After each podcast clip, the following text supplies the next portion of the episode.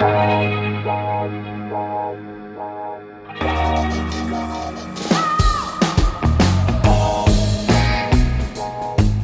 à lire, un podcast de Bernard Poirette.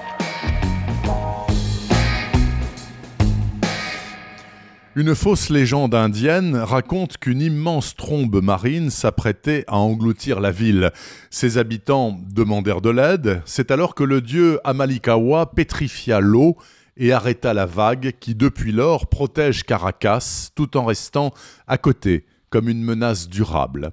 C'est à cela que pense Magdalena Repano en contemplant Caracas, la ville qu'elle a quittée voici des années pour Madrid, la ville où elle revient aujourd'hui à la demande d'un député espagnol dont la fille, Begonia, a disparu au Venezuela, emportée par ses activités militantes d'extrême gauche.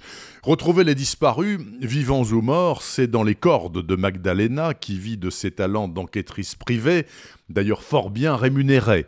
Elle a de très bons résultats car elle est protégée par Maria Lionza, la déesse guerrière vénézuélienne qui se promène toute nue sur le dos d'un tapir.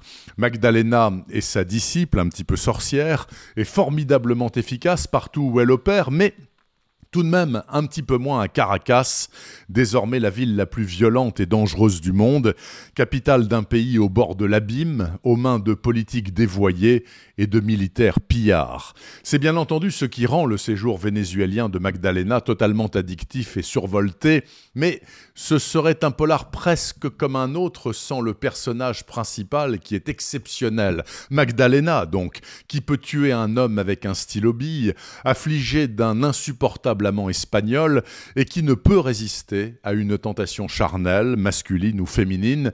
Elle en convient d'ailleurs, et ça l'embête beaucoup, mais c'est comme ça. Le monde ne cessait de s'emplir de jeunes, dit-elle, il en surgissait sans arrêt des nouveaux, bruyants, les cheveux brillants, avec des corps appétissants et la peau douce.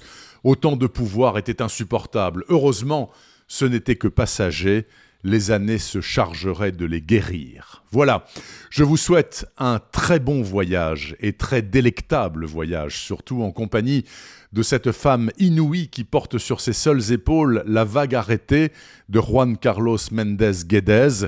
Ça vient de sortir chez Métellier Noir. Quant à moi, je pars en quête du précédent polar de Méndez Guédez, Les Valises, paru voici trois ans chez le même éditeur.